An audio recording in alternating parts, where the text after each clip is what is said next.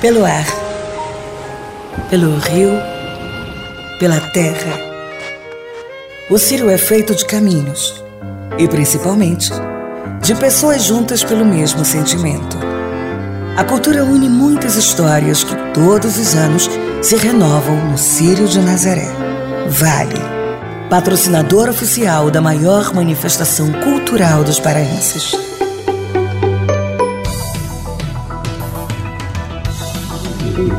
Esse podcast é apresentado por oliberal.com. eu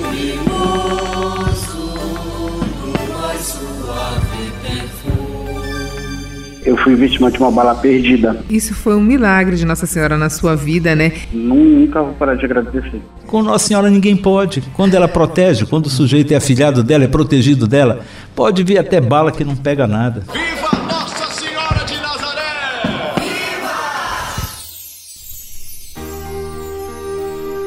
Meu nome é Cira Pinheiro e esse é o Passos da Fé, podcast de oliberal.com, patrocinado por Prefeitura de Belém. Somos paz, somos fé, somos Nazaré. Sírio, Amor Maior, com o apoio de Vale. A cultura une muitas histórias que todos os anos se renovam no Sírio de Nazaré. Vale, patrocinadora oficial da maior manifestação cultural dos paraenses. Serão quatro episódios sobre histórias e curiosidades do Sírio de Nazaré. Então, acesse nosso portal, nos siga na sua plataforma preferida e não perca nenhum episódio.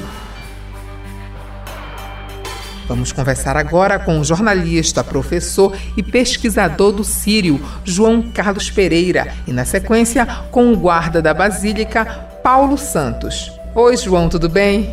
Olá, Cira, como vai? Tudo bem? Tudo ótimo. João, conta pra gente. A Guarda de Nazaré já adianto que existe há 45 anos. O grupo trabalha voluntariamente na Basílica Santuário de Nazaré e tem papel importante na organização e condução da festividade do Círio de Nossa Senhora de Nazaré. Na sua visão, qual a representatividade da Guarda no Círio? Olha, eu vi esta guarda nascer. O bom da gente ser velho, ou já está na terceira idade, é que a gente testemunha muita coisa. Então, é, eu assisti ao nascimento da guarda de Nossa Senhora de Nazaré. O coordenador da época era o professor Nelson de Figueiredo Ribeiro. Professor Nelson Ribeiro, que é nome de rua aqui em Belém, que foi ministro da reforma agrária no governo é, Tancredo e não iniciado, mas no governo Sarney. Então, o professor Nelson Ribeiro, um homem extremamente católico, era coordenador do Sírio quando ele viu um pobre homem maltrapilho o, usando uma roupa surrada, provavelmente que ele recebeu porque era muito maior que ele, era um paletó. E este homem foi agredido fisicamente porque estava às proximidades da Berlinda. Foi agredido por um policial. O professor Nelson viu aquilo, ficou transtornado, que ele é, além de tudo, um humanista. Então, além de muito católico, ele é, é um homem de extrema comoção. E ele se comoveu com aquela cena do homem apanhando porque era um mal vestido, porque se fosse um homem de paletó e gravata, não seria atacado por um policial daquela maneira. Então o que aconteceu? Ele ficou sofrendo e procurou o Padre Giovanni em campo, na época vigário, disse para Giovanni, não podemos mais permitir que isso aconteça. É verdade que antes da, do Sírio, os policiais passavam por uma espécie de treinamento, por uma ouviam pregação, mas na hora, minha filha, de, de botar o pau para cantar, eles não tinham pena não, era sentavam o cacete mesmo nas pessoas. Aí o Padre Giovanni disse, não dá para contar, Padre Giovanni não, Dr. Nelson disse, não dá para contar com essa gente. Eles não representam o espírito cristão da festa do Sírio. Vamos criar uma guarda. A exemplo da guarda suíça, que reúne jovens suíços e que querem prestar serviço militar no Vaticano, protegendo o sumo pontífice, que é o Papa. Então, o Vaticano tem o seu pequeno exército, que é a Guarda Suíça, e Nossa Senhora de Nazaré tem o seu pequeno exército, que não é tão pequeno assim, são 2 mil guardas, mais ou menos 2.100. Isso, atualmente 2.100 homens. Inclusive, João, o grupo da guarda é reconhecido pelo Vaticano como a maior guarda católica do mundo, atualmente. Sim, sim. sim. Então, e esses homens, eu não quero perder o foco da história, foram começaram numa convocação, eles passavam por um treinamento, precisavam ser católicos, ter, ainda hoje ter uma vida é, ilibada, ter, vamos dizer, ter uma, uma vida familiar tranquila, Sim. gente que possa ter uma representatividade na sociedade e não seja apontado, olha aquele cachaceiro ali é guarda-santa, olha aquele safado ali é guarda-santa. Não. São homens de moral preservada, não é? Não são santos, mas são homens de boa vida, de boa conduta, de boa índole, de boa educação. São treinados para isso. Então, o que eu quero dizer, como não são santos? Ninguém é santo nesse mundo. Isso. Mas ninguém pode dizer, olha, aquele ali é um cachaceiro, aquele ali vive na safadeza. Não, são homens de conduta reta. Então, havia uma situação, Cira, que vale a pena lembrar. O sincretismo religioso sempre teve presente na cultura do Pará e na cultura do Brasil. Se você for na Sexta-feira Santa à Basílica ou qualquer igreja, você vai encontrar pais e mães de santos paramentados com seus com suas guias, com suas roupas brancas, com seus turbantes, né? porque estão prestando em nome da, do culto que professam, do culto africano, homenagem ao Senhor morto. Na festa de Nazaré não era muito diferente. Quando a Berlinda chegava na sexta-feira, no sábado, à catedral, na trasladação, já havia um grupo de umbandistas, alguns paramentados, outros não, prontos para pegar na Berlinda, para trazer a Berlinda Isso antes da guarda. antes da guarda. Ninguém tinha coragem de botar essa turma para fora com medo que eles fossem reagir. Certo. E aí o professor Nelson, já com a ideia de criar a guarda, disse: vamos resolver esse outro problema. O timão da Berlinda vai ser puxado por guardas de Nossa Senhora. Então a Berlinda chegava, ia para o depósito da Casa Albano, que depois foi comprado pela Assembleia Legislativa e ficava já como garagem da Alepa, mas era da Casa Albano. Sim. E lá as flores eram retocadas, havia, não havia mudança, porque naquela época não se fazia isso. Então ah, havia um, um retoque na as flores que eventualmente estivessem murchas e tudo eram substituídas. Na manhã seguinte, os guardas já traziam a berlinda para frente da catedral e os umbandistas não podiam mais pegar na corda, na berlinda, porque os lugares que eles ocupavam Já estavam ocupados pelos guardas de Nossa Senhora. Eles chiaram, reclamaram, ameaçaram, fizeram, pintaram, aconteceram e bordaram. Não houve jeito. A guarda tomou conta da berlinda e os umbandistas foram excluídos dessa homenagem que eles faziam de puro coração. Acabou o episódio, a guarda passou a cumprir seu papel e você disse no começo dessa conversa, Cira, que eles estão presentes na vida da Basílica. Quem frequenta a Basílica, como eu frequento, o ano todo, tá? não apenas no tempo do Sírio, mas quem vai à igreja de Nazaré o tempo todo, como eu vou, seja para fazer pesquisa, seja para rezar, para me encontrar com Nossa Senhora em momentos que aquilo está mais ou menos calmo, quando eles colocam lá um canto gregoriano e a gente pode se envolver naquele ambiente de mistério e devoção, horas de pouca gente. Embora na Basílica nunca haja pouca gente, viu? É É sempre verdade. muita eu, gente. Eu costumo também ir lá nesses horários onde eu acho que vai dar pouca gente. De maior recolhimento, né? de maior recolhimento, mas eu me engano. Quando eu abro os olhos, já tem bastante gente. Muita gente, gente pagando promessas, se ajoelhando e, e andando de, de joelhos e tudo. Mas o que eu ia dizer é o seguinte: quem vai à Basílica o ano todo sabe que eles estão cotidiana e rotineiramente lá, dando assistência material à, à rotina da à vida da Basílica, Basílica. Então eles estão presentes nas sagradas celebrações, eles dão uma arrumação na igreja, eles organizam a coleta, ou seja, não há desvio do dinheiro, eles próprios fazem, passam a sacola da- das ofertas, eles organizam as- a fila da comunhão, eles acompanham os sacerdotes até a- o confessionário. Você vai dizer, mas tem necessidade? Gente, tem e não tem. Tem e não tem. Vem que vem um maluco lá e que resolve esfaquear um padre. Isso é improvável? Não fizeram isso com São João Paulo II em plena praça de São Pedro, no Vaticano? Infelizmente, tudo é possível. Não né? deram um tiro na- no Ronald Reagan com tanta segurança? Por que, que não vão? Já não quebraram a, a, o altar da Praça Santuário para jogar uma pedra na imagem de Nossa Senhora? Então não custa um maluco tá com uma faca, um revólver, não sei o quê, e querer agredir um sacerdote que está ali agindo em nome de Cristo. Então não custa se prevenir, né? E eles estão lá para isso. Eles né? estão lá para ajudar, eles são guardas, não é? Não têm armas, mas são guardas. Então eles estão dando acompanhamento, eles acompanham os ministros quando distribuem a Sagrada Eucaristia, porque, por incrível que pareça, aquilo é coisa muito sagrada. E não é difícil imaginar, não ver, mas imaginar que alguém possa pegar uma partícula sagrada daquela que para o católico representa o corpo de Cristo, meter no bolso e depois meter num despacho. Tá? Outro dia eu recebi um, um vídeo nas redes sociais, de WhatsApp, em que um homem pega a, a hóstia na mão Sim. e põe no bolso. Para onde vai aquela hóstia? Não é?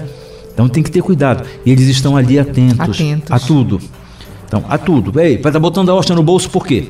Não é, isso não é comum, mas não é improvável. Já outro dia vi em vídeo. Resumindo, você quer dizer então que os guardas eles não estão só presentes no Sírio. No Sírio a gente consegue ter uma dimensão da quantidade, Sim. né? E, mas não, eles estão presentes em todos os momentos do- dos eventos que acontecem na Basílica. não É verdade. E se a gente olhar na roupa deles, tem umas letras.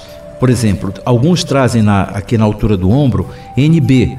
Que é NB? Núcleo da Berlinda. Aquele cara tá lá, porque ele tem o mérito de estar no núcleo da Berlinda. Tem um que tem RB. O que é RB? Retaguarda da Berlinda. Tem um que tem E1, estação 1, E2, estação 2. Então eles têm na- na- no ombro a indicação do lugar em que eles estão no Sírio. Tá? Então, quando a gente olha para aquelas camisas, a gente presta atenção para o que eles têm. Eles têm uma Nossa Senhora de Nazaré que usam a guarda, que usa nas peregrinações. Então a guarda é muito bem treinada, a guarda é muito necessária para condução não só das romarias, na ro- nas romarias eles ganham visibilidade, como a diretoria da festa ganha também, porque eles estão ali com as suas roupas brancas e fitas amarelas. Mas o trabalho é- muito bem antes do Sírio, ele é durante todo o ano. O né? trabalho é o ano todo, e é uma gente que reza, é uma gente que faz adoração, é uma gente que reza o terço. Muitos deles são ligados aos grupos de oração, grupos do terço dos homens. Na sua visão, qual seria, é, como seria a Basílica hoje sem a guarda? desprotegida, totalmente, apenas sob os cuidados de Nossa Senhora. Tá? Eles estão lá olhando, percebendo, à noite antes de fechar, eles vão olhar nos altos, porque aquilo é muito grande. O sujeito se esconde ali numa sombra, por trás de uma coluna, eles vão olhar, eles vão, eles abrem e fecham os confessionários com chave, porque um ladrão pode entrar ali. Então, a, a basílica ficaria muito desprotegida seja nas missas, seja nas adorações, outros cultos, eles estão lá. São ícones do. Eles são, eles são. São ícones, sim, a serviço de Nossa Senhora. Eles estão na porta da igreja distribuindo o folheto da missa, orientando, coordenando, procurando onde tem um lugarzinho vazio para uma pessoa mais idosa sentar. Então, o trabalho da guarda é muito importante, muito, muito importante. E eu tive um grande amigo toscano que foi coordenador da guarda e criou o café da manhã da guarda, que eles chegam de madrugada, às vezes nem dormem, nem voltam para casa. Então, o, toscano criou o café da manhã da guarda, era muito interessante. E João Carlos Pereira, inclusive, esse ano a Guarda de Nazaré se tornou patrimônio cultural e material do estado do Pará, né? Isso mostra o papel, a importância da guarda da Santa de Nossa Senhora de Nazaré, da guarda da Basílica, na verdade, né? É, é muito importante. é um- eles são efetivamente um patrimônio. Então, se o Sírio é patrimônio cultural e material, tudo que está no Sírio também tem essa condição. E a Assembleia Legislativa concedeu essa condição à guarda de Nossa Senhora. João Carlos Pereira, muito obrigada por participar do nosso podcast, nosso primeiro podcast do Sírio 2019, Passos da Fé. Olha, Cira, primeiro, um grande prazer ser entrevistado por você. É uma pessoa muito simpática. Eu via quando você fazia o Liberal no Ar. Porque eu ouço rádio, eu ouço rádio, mesmo. eu ouço rádio. Então eu queria, poxa, quem é Cira Pinheiro? Tem uma voz tão bonita e agora estou tendo o privilégio de ser entrevistado por você, minha colega aqui de Grupo Liberal. Minha colega mais nova. e depois eh, fico muito feliz que a empresa esteja investindo nisso, nessa tendência de moderna que é o podcast. e Isso é muito bacana.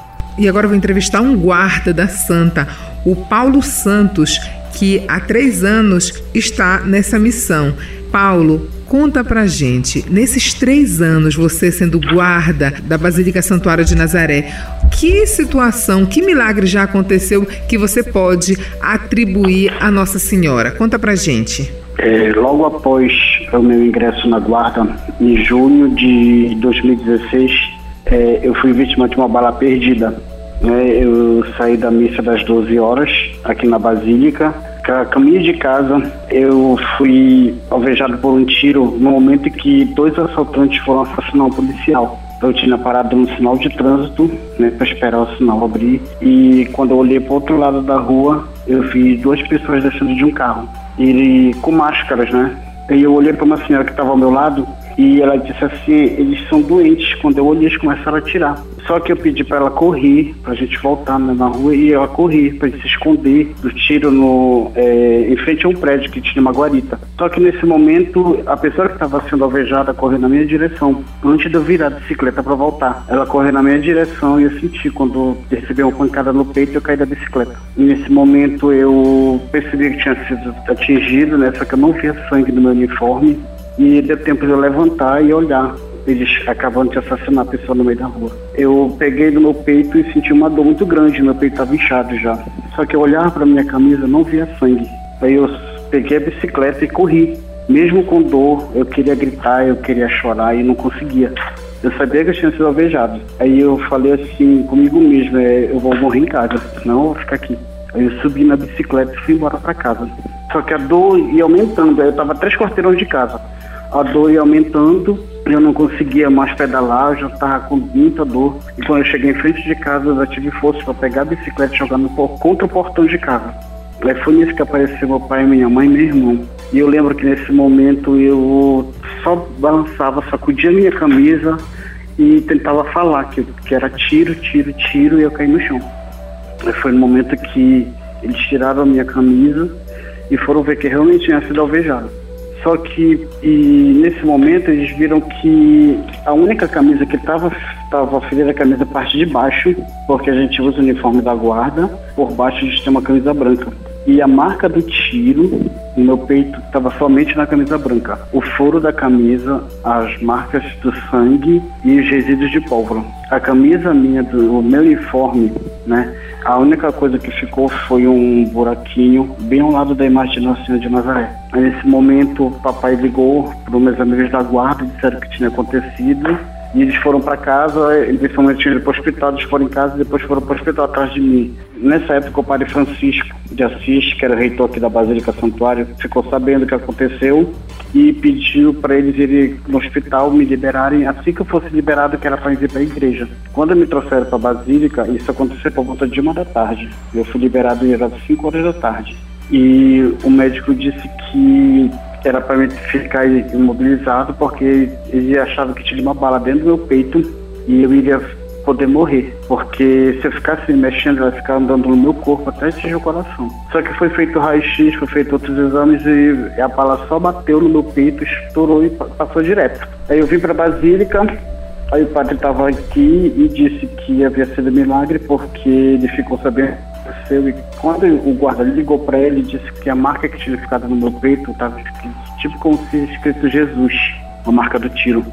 Eu vim para cá, para Basílica, e havia mais uns outros padres com ele, e pegaram a camisa, olharam meu peito e disseram que, que era um milagre, que não era mais para me guardar. Não era para me dar na camisa, né? Que era para guardar, colocar ela num quadro. Aí eles pentearam a camisa aqui, fizeram algumas orações e a camisa ficou tido como um milagre.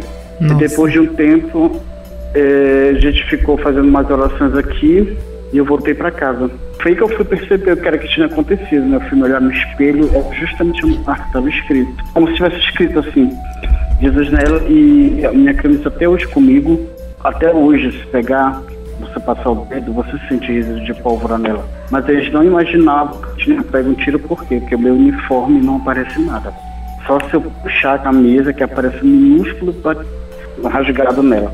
E foi feito, uma semana depois foi feito uma reconstituição do crime, né? Eu participei com meu pai e o médico legista disse, fez a medição de tudo, mostrei o local onde eu estava, como eu caí E ele disse que três segundos mais, se eu tivesse de frente, a bala tinha atravessado meu peito e tinha morrido. Porque o tiro foi na altura do coração. E no momento que eu virei a bicicleta para fugir, foi o momento que a bala passou, bateu no meu peito, estourou e passou direto. E foi o momento que eu caí. Paulo. Eu caí só com o impacto dela. Paulo, é, essa sua história realmente é emocionante, né? Agora me diga uma coisa, você acha então que Nossa Senhora lhe protegeu naquele exato momento? Nesse exato momento aconteceu essa proteção dela, porque é, eu tinha acabado de sair da Basílica e a gente, enquanto guarda, a gente tem o costume de andar na rua rezando. A gente é de esse hábito de rezar. Eu fui para casa rezando, rezando, rezando, e quando eu cheguei, eu parei no sinal de trânsito, que eu olhei os, os caras, até pensei assim, como eu trabalho na área de saúde, eles assim, eu acho que ele deve ser tá doente ou alguma coisa, porque estava com máscara cirúrgica. Sim. Aí de repente aconteceu isso. Eu estava em oração no momento que aconteceu. Do nada você estava quando no meio do tiroteio, né? Eu fui no meio do tiroteio. Tá certo, então, Paulo. Então quer dizer que é, isso foi um milagre de Nossa Senhora na sua vida, né? E mais do que nunca, como você falou, não vai deixar de, de agradecer sendo guarda, né? Não, não, nunca vou parar de agradecer. Muito obrigada, tá, Paulo, pela entrevista. Muito obrigado também. Esse podcast é patrocinado por Prefeitura de Belém. Somos paz, somos fé, somos Nazaré. Sírio, amor maior. Prefeitura de Belém. E o apoio da Vale. A cultura une muitas histórias que todos os anos se renovam no Sírio de Nazaré. Vale, patrocinadora oficial da maior manifestação cultural dos paraenses.